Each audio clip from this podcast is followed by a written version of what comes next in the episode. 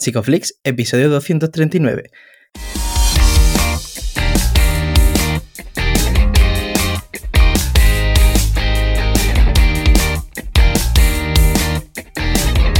Bienvenidos a Psicoflix, un podcast para psicólogos y psicólogas, un podcast donde entre todos buscamos ser cada vez mejores profesionales de la psicología. Aquí hablamos de todas las estrategias, técnicas y noticias de la psicología contemporánea, pero siempre con la evidencia científica que nos gusta defender. Hoy estamos emitiendo nuestro episodio número 239, en el que vamos a hablar de la insatisfacción corporal. Pero antes, recordaros que en psicoflix.com podéis registraros y acceder a todo el contenido exclusivo para suscriptores. Bueno, bienvenidos al podcast. Muchas gracias por estar aquí. Yo soy Ye. ¿Qué tal, Darío? ¿Cómo estás? Buenos días. Hola, Ye. Bien, de lunes. Todo lo bien que se puede estar. Nada, estoy bien, estoy bien. Estamos aquí haciendo cosas. Eh, bueno, como siempre estamos haciendo cosas, este enero tenemos a Amanda Muñoz por ahí, por los, eh, los webinars. Tenemos también las certificaciones que estamos recordando a la gente que se pueden descargar las certificaciones por los cursos que vayan haciendo cada mes que no se les olvide que lo pueden compartir en LinkedIn. Pueden tener ahí ese currículum basado en Psicoflix. Bueno, nosotros nos queremos mucho, así que espero que os sirva. Y eh, tenemos hoy con nosotros, bueno, alguien que va a hablarnos. Hoy sí va a venir a hablarnos de su libro. O sea que hoy podemos decir que viene a hablarnos de su libro. Además, eh, le tengo que preguntar qué ha hecho su cámara, que la está siguiendo y me he rayado antes. Ha sido como una experiencia eh, extracorporal. Así que bueno, ya cuéntanos, ¿quién tenemos por aquí? Estamos súper felices hoy de entrevistar a Denisa Praje. Ella es psicóloga especializada en trastornos de la conducta alimentaria en el centro en Altea, es máster sanitario, divulgadora científica y, bueno, autora del recién, recién libro estrenado Tu cuerpo para vivir. Bienvenida, Denis. Bien, eh, iba a decir bienvenidas a vosotros. gracias, gracias por invitarme. Em, bueno, gracias a ti. Estoy muy contenta de estar aquí, que os tengo súper escuchados y me habéis saludado muchas veces.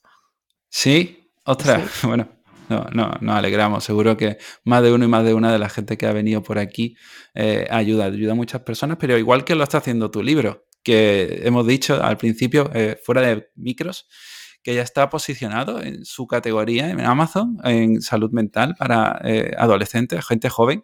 No, sé yo ya dónde entro, pero desde luego me está gustando mucho y, y te doy la enhorabuena. Este enfoque contextual dentro de los eh, bueno, iba a decir trastorno de la conducta alimentaria, pero creo que en realidad en relación al cuerpo y a, la alimentación, porque esto es un problema contextual. Pero bueno, Deni, eh, por si hay alguien que, no te conozca un poco, ¿cómo está siendo tu día a día? ¿En qué estás metida y qué estás haciendo? Em, bueno, muchas gracias por lo del libro. Espero que lo disfrutéis y que os sea útil para algo. Em, yo soy Denisa, soy psicóloga sanitaria. Eh, y trabajo en el centro en Altea. Aparte, hace nada, un mes eh, decidí andar por, por mí misma siendo autónoma, que también está siendo toda una experiencia. Bueno, también dedico tiempo ahora a, dar bombo al libro, ¿no? Y a entrevistas sobre el libro, estar aquí con vosotros, el tema de, de las presentaciones, ¿no? Todo eso pues también hay un trabajo detrás. Em, también me gusta pues pasar mucho tiempo con, mis amigas, mi pareja cuando tengo tiempo. Recientemente me descubrí un nuevo, una nueva afición que es eh, bailar salsa. Entonces, si entre sesiones o después de sesiones puedo reservar una clase, es una, vía de escape que me está encantando. y, y, poco más.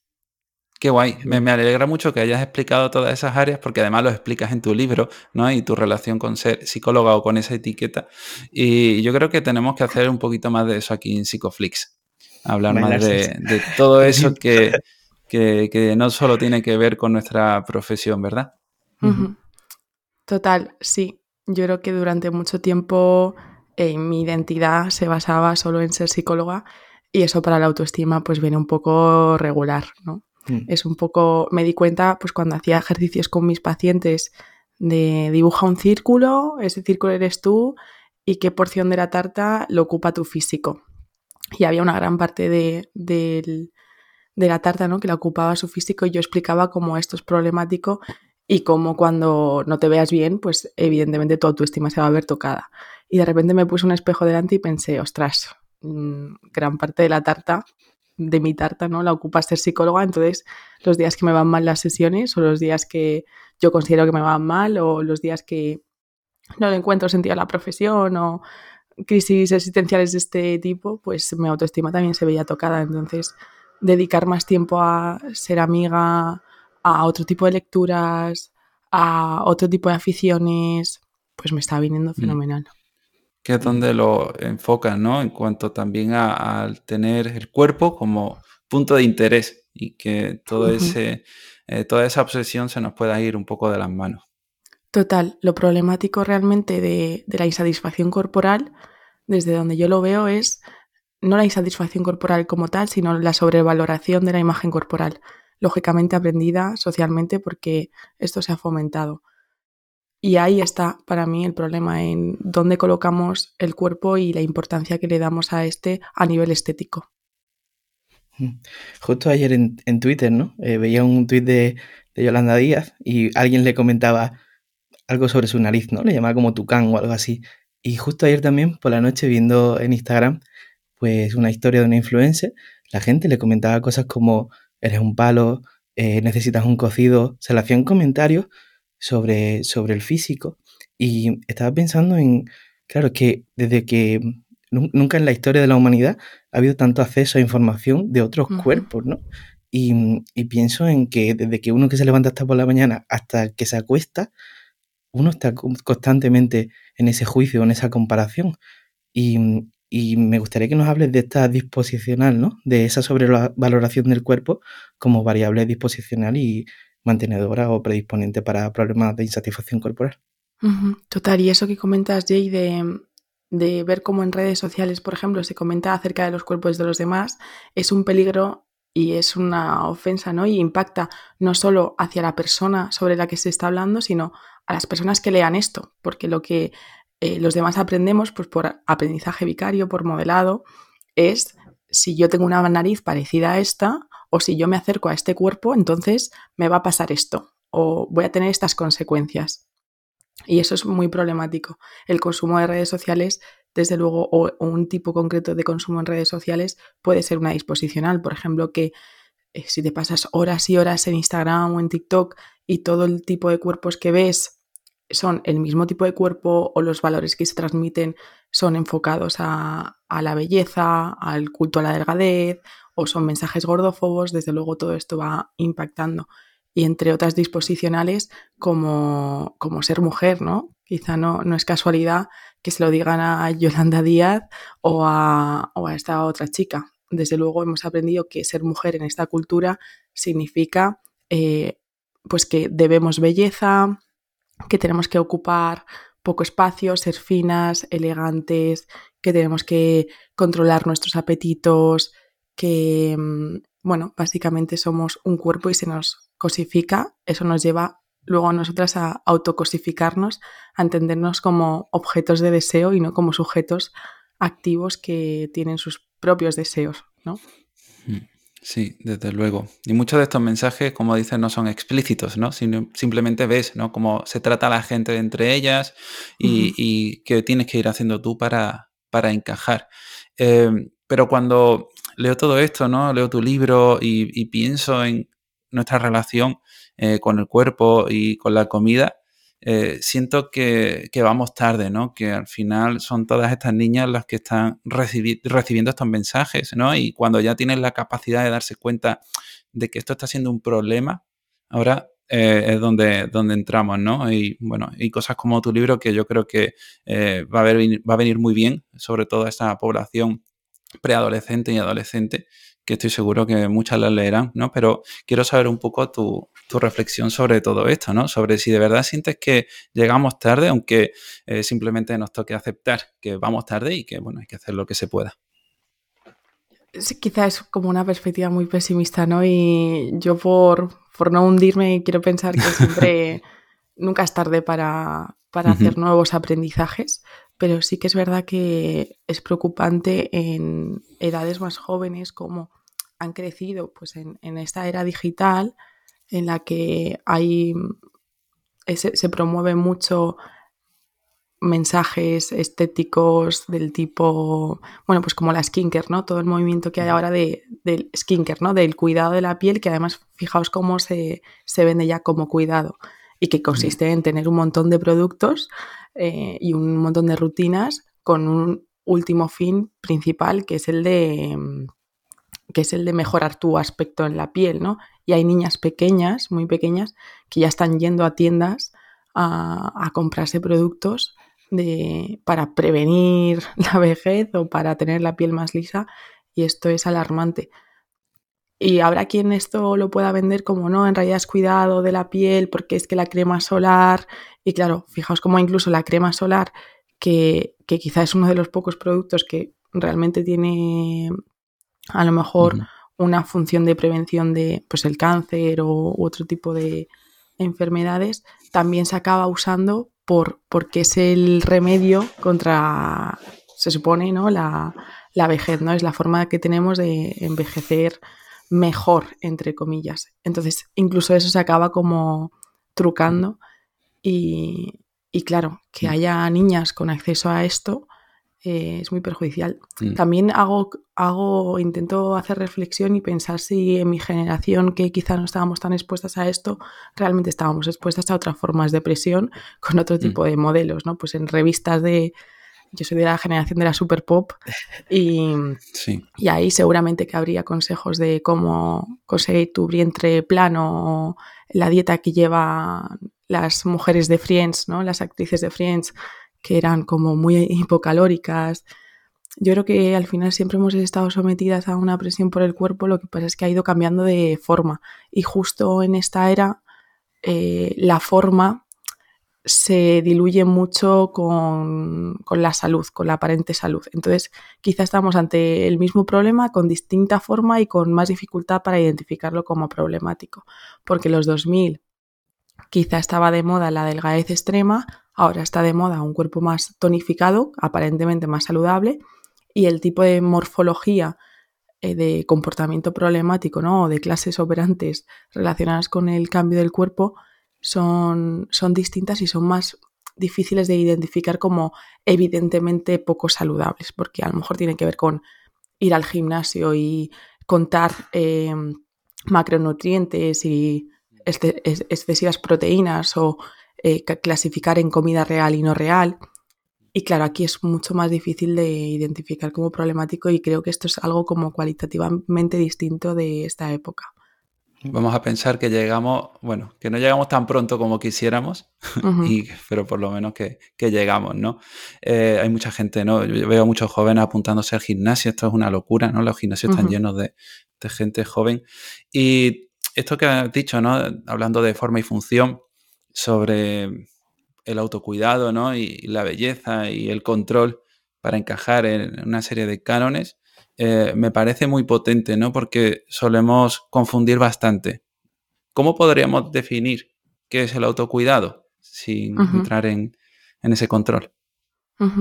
Quizá el ya que sea autocuidado y no cuidado desde, desde el exterior ya es como muy una posición política, ¿no? Es muy individualista. Se habla mucho de autocuidado y no se promueve tanto el quizá el cuidado de los otros. A lo mejor con pues con este, que este concepto de responsabilidad afectiva un poco sí, pero lo interesante sería que hiciésemos comunidad y que aprendiésemos a cuidarnos entre nosotras, porque sí, seguramente que si nos hubiesen cuidado bien, nosotras no estaríamos tan insatisfechas. Esto de si no te quieres tú, no te va a querer nadie, quizá es al revés. Si no te ha querido nadie o si los que te quieren te quieren regulín, es muy difícil quererse a una misma. Pero bueno, si entramos dentro de, del autocuidado, pues serían todas esas conductas encaminadas a un bienestar para una misma a largo plazo, sea lo que sea eso, para cada una.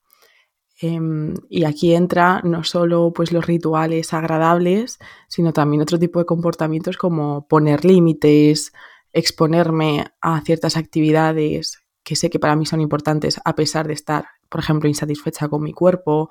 Eso también es autocuidado, que quizás nos lo venden como autocuidado es ir al gimnasio para que tengas un cuerpo que te gusta, pero a lo mejor autocuidado es eh, que mientras no te gusta tu cuerpo no, no, no rechaces un plan con tus amigas que, es importante para ti, en el que vas a disfrutar mucho y en el que vas a fomentar tu rol de, amiga también y donde se van a ver otras cualidades que van más allá del físico. Entonces podría ser eso, mm, individualizado en cada caso.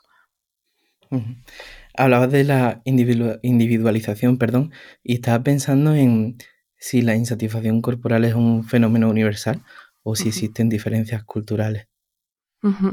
Eh, no estoy no estoy muy segura, pero con pues con la la occidentalización de todo y, y con la cantidad de medios que hay, yo creo que esto se ha trasladado, ¿no? Que quizá a lo mejor era un problema más occidental, pero ya eh, se ha trasladado a, otras culturas. Habría que ver lo que, lo que sí que sabemos es que bueno, ciertos valores imperantes, por ejemplo, de Estados Unidos, eh, van, a, van a afectar mucho más. Por ejemplo, había un estudio que decía que eh, la población de mujeres latinoamericanas que vivía en su país de origen tenía como menos prevalencia de TCA que la, la población de mujeres latinoamericanas que, que, vivían en Estados Unidos, ¿no? Y aquí ya nos dice que, pues que algo cultural tiene que haber, ¿no? Y, que tiene que ver con encajar en este canon de, de, belleza. Y esto tiene que ver, pues también, pues con la globalización, ¿no? Eh, quizá en este sentido se puede decir que es universal, pero no tengo ni idea, la verdad que no, no me he parado a, a explorar mucho en esto. ¿Crees que hay conciencia en, este problema por las, eh, por las chicas, eh, jóvenes sobre todo? Porque, bueno, te decía, ¿no? Lo de que tu libro esté en buenas posiciones, en primera posición, para mí, sea o no una estrategia de Amazon, como tú dices, para mí, que prefiero ser en este caso optimista, eh, podría ser señal de que efectivamente hay un interés y una preocupación en este tema. Sí, yo creo que desde luego hay una preocupación y un interés por el tema lo que no sé es hasta qué punto se, pues todo el mundo que tiene esa preocupación lo entiende como un problema cultural y no como un problema personal, porque pues eso, en redes sociales escuchas muchos mensajes de eh, tengo dismorfia o tengo no sé qué, ¿no? Y no se habla tanto de, oye, ¿qué está pasando? Que nos sentimos todas presionadas por nuestro cuerpo o qué pasa que, que a cada amiga que pregunto, independientemente de la forma que tenga su cuerpo, voy a encontrar que está insatisfecha con una cosa o con otra. Entonces aquí mm. creo que se vuelve, o sea, hay conciencia de un problema, pero es de nuevo como muy autorreflexivo, por así decirlo, y, parece que la solución también es individual, por eso, eh, pues como pasará con otro tipo de problemas psicológicos, por eso hay un boom, ¿no? De ir al psicólogo porque tengo dismorfia corporal o no me siento a gusto con mi cuerpo, en vez de me voy a reunir pues con un grupo de amigas, voy a hacer, que a mí para mí sería lo, más terapéutico, voy a crear una red ¿no? de, mujeres y vamos a hablar de qué está pasando con esto y, que hubiese, yo que sé, una lucha, ¿no? Como más, más colectiva. Y estaba pensando sobre esto, ¿no? Porque al final cuando nos juntamos los tíos, por lo general estas conversaciones no suelen girar en torno al cuerpo, ¿no? Y con respecto a las mujeres, sí, ¿no? Aquí vemos la importancia de la perspectiva de género a la hora de abordar pues esta problemática. Y estaba pensando, eh, Denis, cuando hablas de las redes sociales, en, cuando viniste, ¿no? La última vez fue hace cuatro años, ¿no? Sí, que, estoy, tentada de deciros que borréis el capítulo, pero me voy a exponer. Pone, yo creo que no te van a reconocer. No, espero que no. Pero que estuvo muy bien. Estuvo, muy, bien, ¿no? Y, sí que es cierto, ¿no? Que hemos visto a, lo largo de tu divulgación cómo han ido cambiando también tus propias reglas y cómo se ha ido flexibilizando tu, propio proceso. Y me gustaría que nos hables de qué manera eso impacta en tu trabajo también terapéutico, ¿no? Esa flexibilización que tú misma has ido aplicando en tu día a día. Em, así a nivel general. Bueno, es que claro, yo empecé a trabajar con, un, con, una cantidad de reglas de lo que era ser buena psicóloga y de, una mezcla entre lo que me habían dicho en la carrera, que era muy cognitivo-conductual, o en el máster, ¿no? que era como muy de orientación cognitivo-conductual, con esos protocolos de sesión 12, eh, relajación progresiva, y en X sesiones tienes que haber conseguido no sé qué, y el tema de la eficacia y, bueno, todo ese conjunto de cosas más eh, pues todas las reglas que se generaron en, en psicotwitter eh, que, yo también participé en esto, de, lo que debe hacer un psicólogo, de lo que no debe hacer un psicólogo, de cómo debe ser un análisis funcional, que quizá esto también en congresos ¿no? y, en, y en otros... Eh, sí, en otros espacios donde todos hemos coincidido, eh, yo también he, ido recogiendo y llenando esa mochila de sesión 3, evolución de una F, de esta manera, eh, y yo cuando llegaba a consulta y veía que cada paciente tenía unas necesidades o que la práctica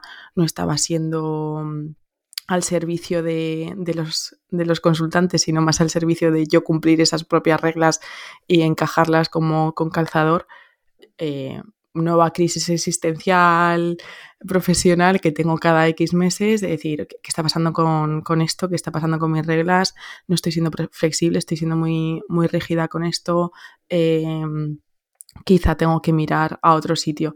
Y desde ahí quizá la, pues, la terapia de aceptación y compromiso, la analítico funcional, me, permitía no perder pues cierta rigurosidad que yo había aprendido ¿no? de la terapia de conducta o de, de psicotwitter o de estos congresos o de pues también de la carrera, pero mm, buscando cierta flexibilidad, observándome a mí también como terapeuta y poniéndome al servicio dentro de sesión de, del propio funcional, eh, adaptando realmente a cada caso todas esas eh, conductas y no, no prestando más atención a ser una buena psicóloga bajo lo que yo había aprendido. Y, sigo en ese proceso, ¿eh? De hecho, ahora estoy haciendo el, máster de MIPSAI, que precisamente también me llama la atención por esto y por todo el tema de las barreras del profesional que me interesan un montón, porque siempre estamos pensando en qué hago con el paciente o, o qué le pasa, pero no nos estamos poniendo a nosotros como en revisión. De hecho, ahora en algunas sesiones se ha añadido como una casilla, aparte de pues observaciones, tareas, objetivos, me ha añadido un sensaciones mías por sesión, ¿no? ¿Qué me, me pasa durante el caso? ¿Cómo me siento? ¿Cómo impacta esto? Y está siendo como muy rico mm, ponerme a mí también como una variable. Así mm. que sí, flexibilizando. Y esto en problemas de alimentación, pues igual, porque no son, no son casos donde haya que aplicar protocolos a casco porro, porque cada persona tiene una historia muy peculiar y los objetivos también tienen que ser realistas y el proceso suele ser lento porque a lo mejor hay mujeres que llevan toda su vida así, ¿no? Que la primera vez que deciden ponerse a dieta o le ponen a dieta en el médico es con ocho años y que te crees que vas a llegar tú con diez mm. sesiones que son diez horas en realidad en su conjunto versus todas las horas de su historia vital a, bueno, cambiar de raíz todo y oye, quizás es un poco frustrante y tenemos que hacerlo con paciencia. Hmm.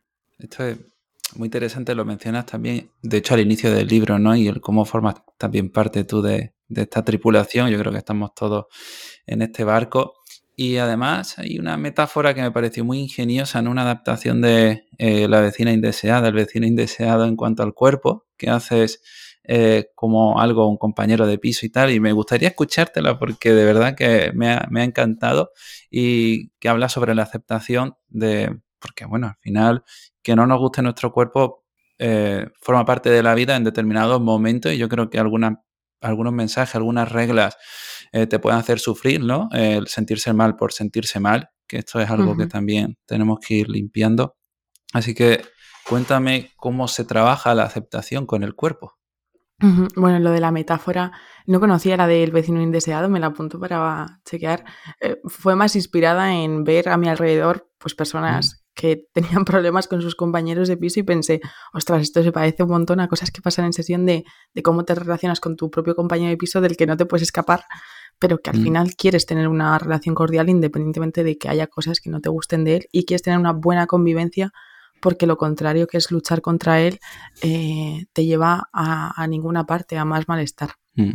Entonces era un poco inspirada en eso, nuestro cuerpo es el compañero de piso que nos va a acompañar toda la vida y a lo mejor no nos gusta todo de él, pero y no podemos estar ni persiguiéndole ni acusándole de todo lo que no nos gusta porque no vamos a tener una buena convivencia y, no, y, a, veces no vamos a ayudar a cambiar, ¿no? no vamos a poder tener el poder para que cambie y tampoco podemos estar rehuyendo de él todo el rato porque es que sigue dentro del mismo espacio, no podemos escapar de nuestro propio cuerpo. igual que sí que en otras fobias, ¿no? En otros estímulos que nos generan malestar podemos huir de él, del cuerpo no podemos huir. Entonces, mm. esto también eh, es interesante. Y mm. la otra pregunta, Darío, era cómo trabajar la aceptación corporal en, en sesión. Sí, no, pero con esta metáfora yo creo que has asentado bastante las bases, aunque ahora hablaremos de la exposición y tal, porque ya has mencionado lo de la evitación y también me gustaría hablar de las comprobaciones. ¿Y qué diferencia hay entre una y otra? Sí, eh, podríamos decir que la insatisfacción corporal eh, mm, forma parte de o es el resultado de un conjunto de conductas que la persona realiza con respecto al cuerpo, ¿no? Que principalmente son las de las conductas de evitación, de todo lo que tenga que ver con tomar contacto con mi cuerpo y no querer sentir eh, pues un montón de, cosas o, no querer entrar en contacto con eventos privados relacionados con el, cuerpo. Y las otras son el chequeo y la, revisión constante, ¿no? el body checking de, nuestro cuerpo. Que, bueno, quizá yo lo, lo pongo como cualitativamente distinto aunque a lo mejor forman parte de la, misma moneda, porque yo normalmente cuando exploro y, evalúo esto en, pacientes encuentro que la mayoría de veces se dan ambas conductas, ¿no? que son las conductas de, control de chequeo y por otro lado pues las de evito hmm. mm, ir a sitios o evito ponerme esta ropa.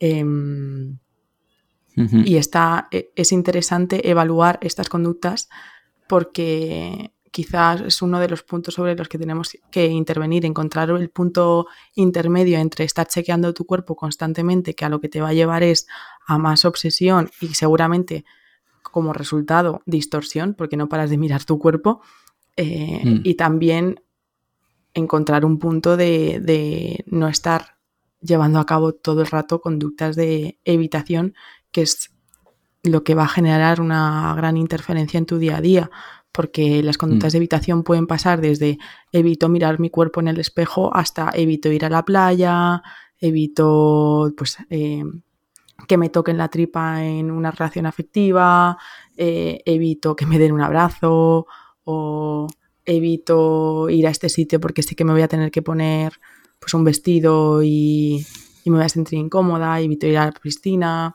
evito ir a esta comida porque luego me voy a sentir hinchada, eh, y las conductas de, chequeo no solo se dan dentro de casa con una misma, ¿no? De estar como revisándose, sino pues quizá también en una cita el estar viendo cómo me siento, cómo no me siento, de qué manera me pongo correctamente y mientras tanto te estás perdiendo pues lo que es la presencia de la otra persona o de disfrutar de otras cosas.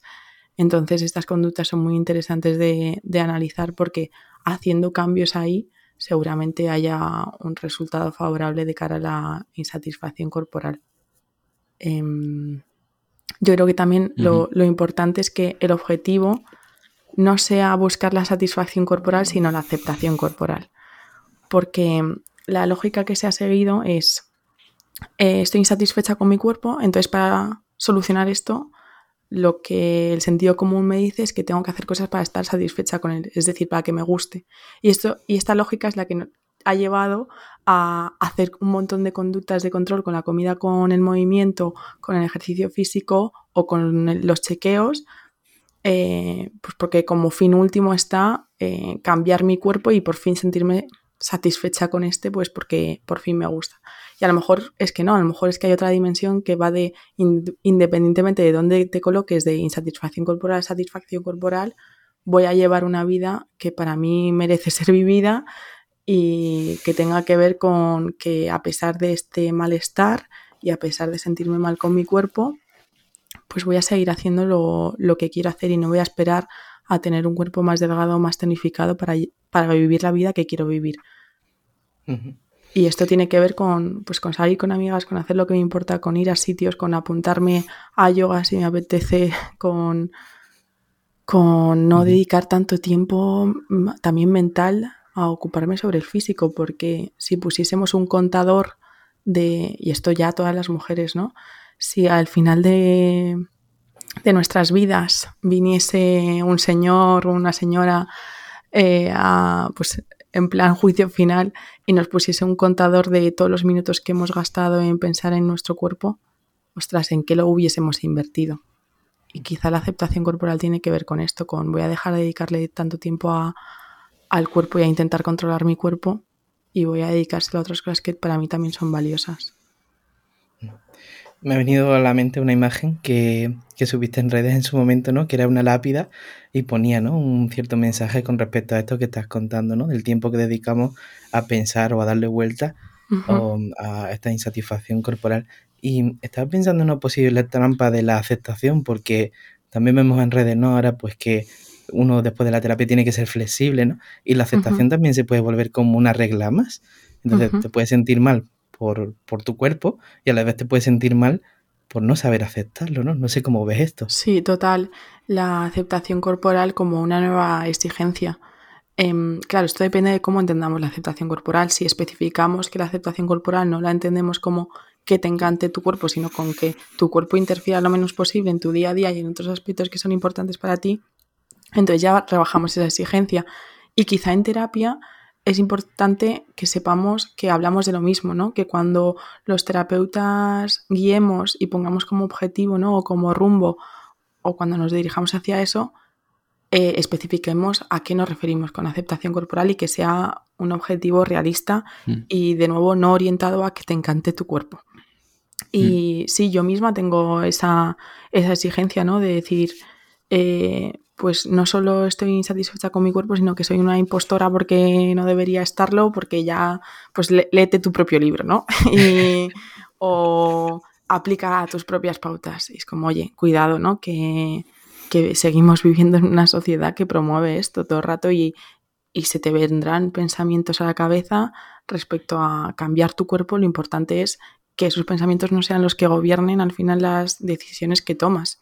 Y eso es la aceptación y eso es mucho más realista que, que plantearse que no, no podemos volver a pensar en hacer dieta o no podemos volver a pensar en que me sentiría más feliz siendo más delgada porque es que es inevitable tal y como hemos aprendido a, en esta sociedad, ¿no?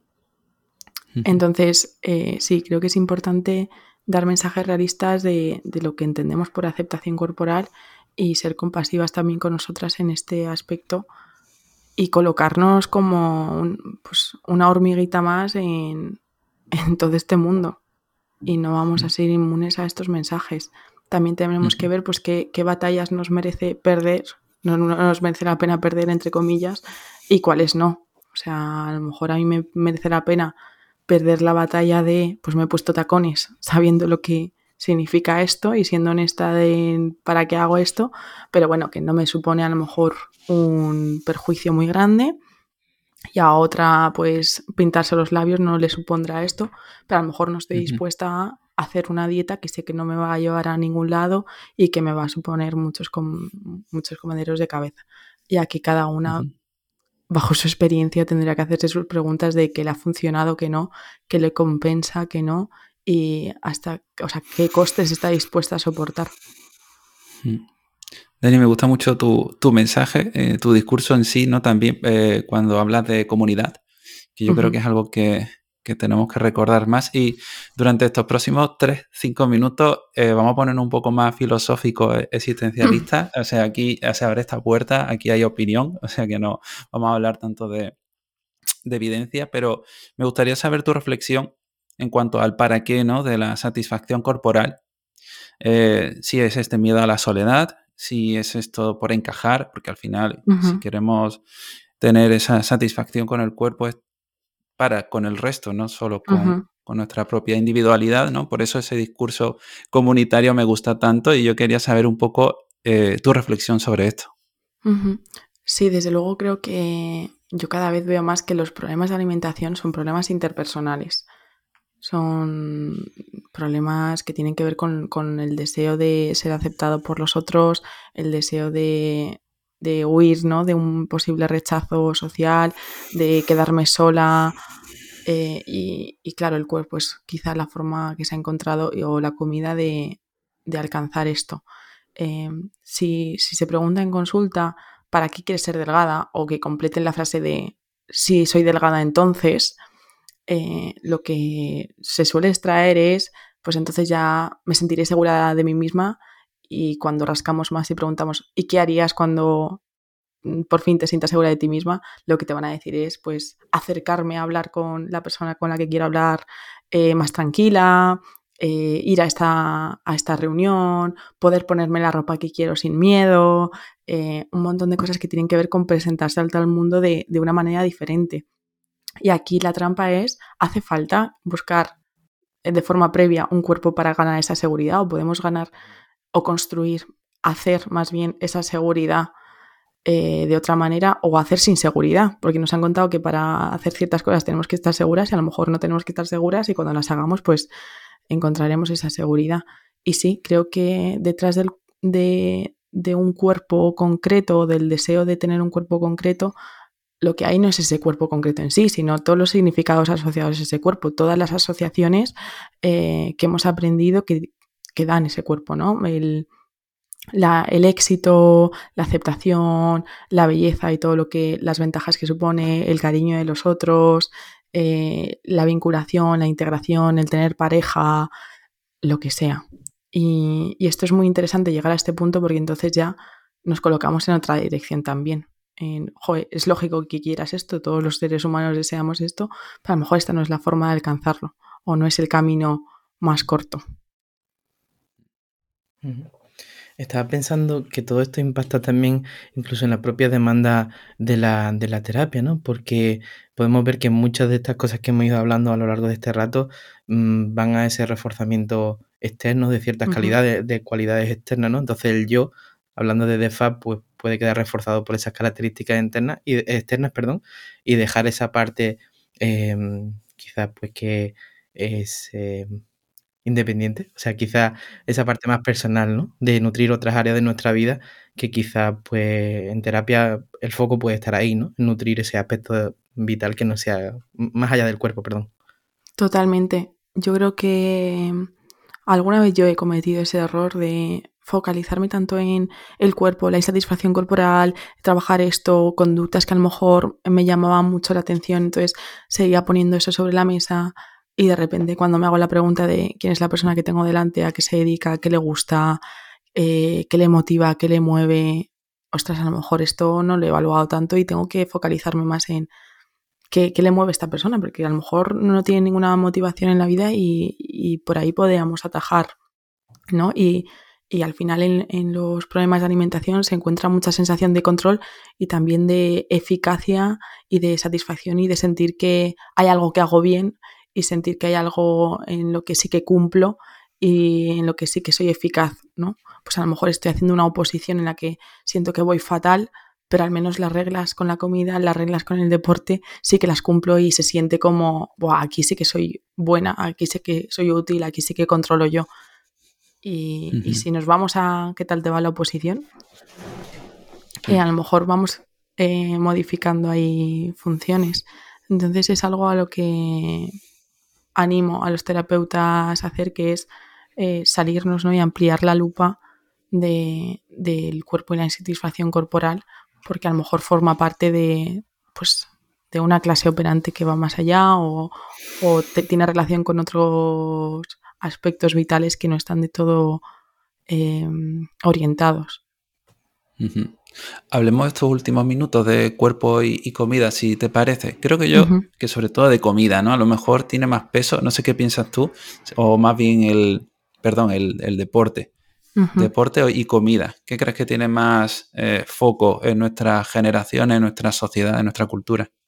Bueno, la verdad que yo que creo que están empatados, ¿no? Porque siempre nos han contado y hemos aprendido que eh, si vas al gimnasio pero luego comes de esta manera, entonces no vale de nada, ¿no? Entonces ya se ha ido generando una asociación entre el deporte que hago, lo que como, si como tal, entonces lo tengo que, que compensar y quemar.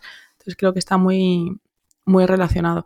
A lo mejor es que eh, la alimentación es mucho más accesible eh, de controlar, porque al final tenemos que comer sí o sí X veces al día y ahí eh, se hace mucho más fácil modificar que saliendo a hacer ejercicio y demás.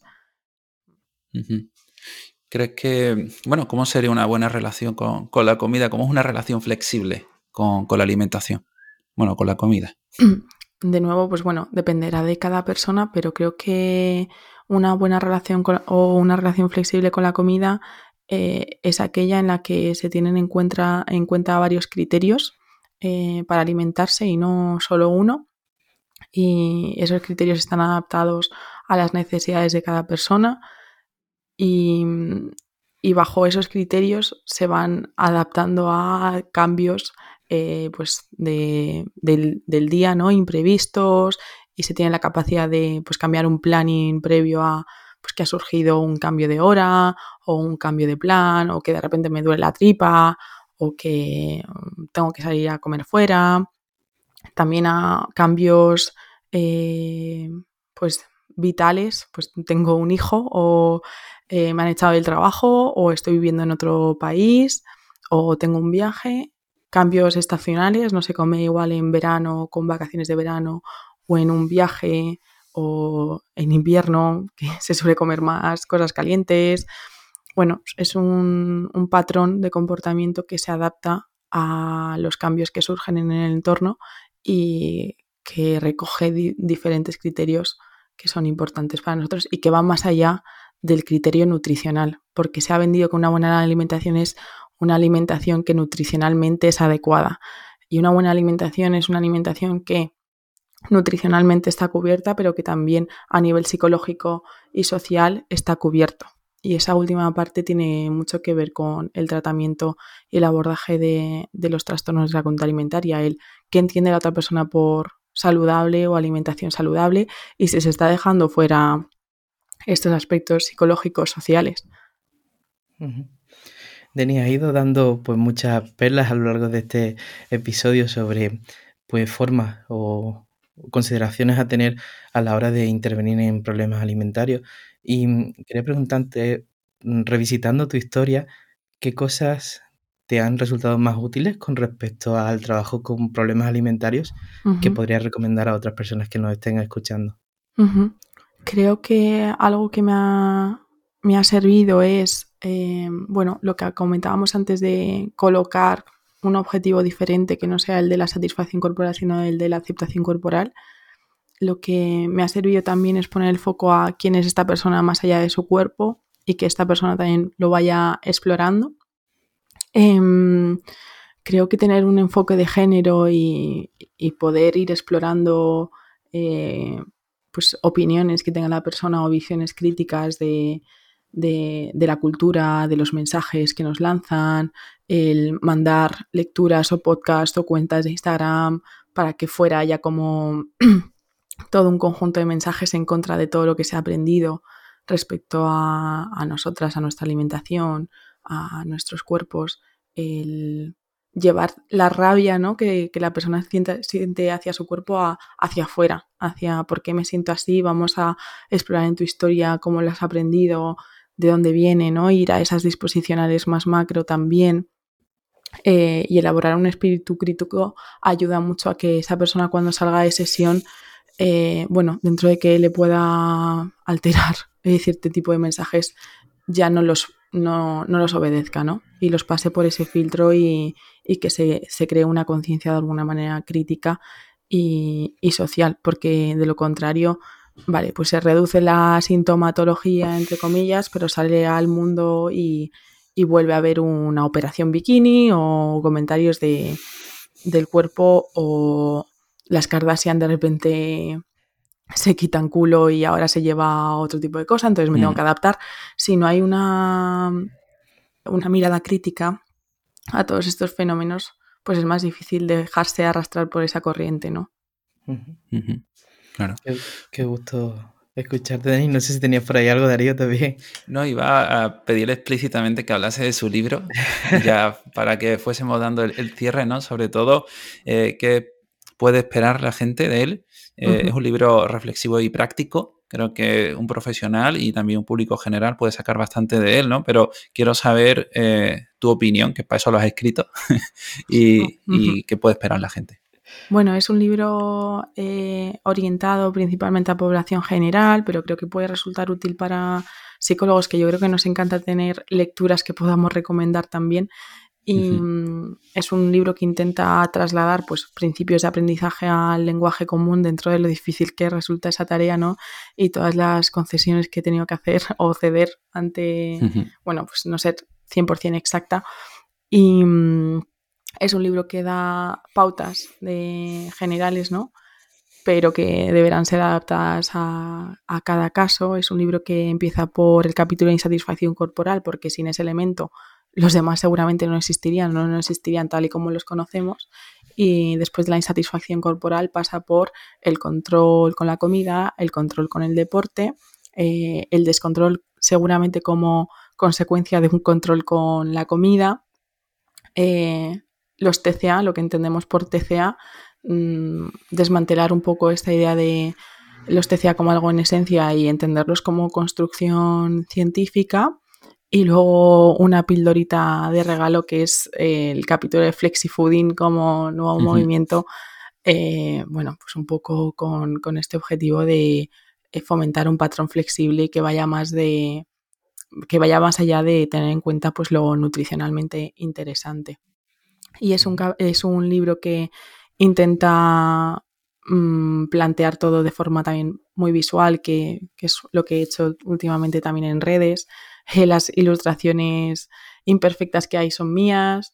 E intento también lanzar muchas preguntas de reflexión. Eh, hay algunos testimonios que son testimonios inspirados en cosas que he visto en consulta o fuera de consulta, pues hablando con otras mujeres para que también se pueda ver eh, una reflejada en eso y, y, no se sienta tan sola.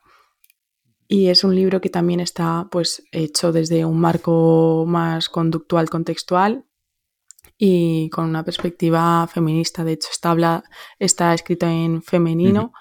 Eh, hay muchas de las cosas que se pueden aplicar al género masculino y, con sus em, particularidades quizá, pero pone mucho el foco también ahí. Y nada, espero que sea útil para, para las personas que se puedan sentir identificadas con que su cuerpo no está siendo un cuerpo para vivir, sino al servicio de, de otros. Es un gusto escucharte, es un gusto leerte, Denis. Eh, muchas gracias por, pasarte por aquí y eh, por permitirnos aprender contigo, que siempre pues te seguimos y es un gusto también para nosotros flexibilizar nuestras propias reglas. Y más allá del libro, ¿dónde te podrían localizar para seguir leyéndote y estar al día de todo? Pues bueno, eh, mis redes son arroba sidenisa, me pueden encontrar ahí. Y mi correo electrónico es sidenisa.gmail.com, así que sencillo. Muy bien. Pues lo pondremos todo en las notas de este programa. Lo tenéis todo a un clic. Y Denis, muchas gracias por, dejarnos un ratito por aquí. Muchas gracias, a vosotros. Ha sido un gusto. Se me ha pasado súper rápido. Y me hace mucha ilusión volver a estar aquí después de tantos años. Bueno, es tu casa. Muchas gracias. y muchas gracias a ti que estás escuchando esto. Si te ha gustado, recuerda suscribirte porque la semana que viene tendremos por aquí a Andrea Criollo, con la que hablaremos del abordaje psicológico en personas con amputación. Así que no lo perdáis. Y nada, que nosotros nos vemos el próximo jueves a las 8 de la tarde con un nuevo episodio aquí en psicoflip.com, en Spotify, en iTunes, en iBooks y en YouTube. Hasta luego. Hasta luego.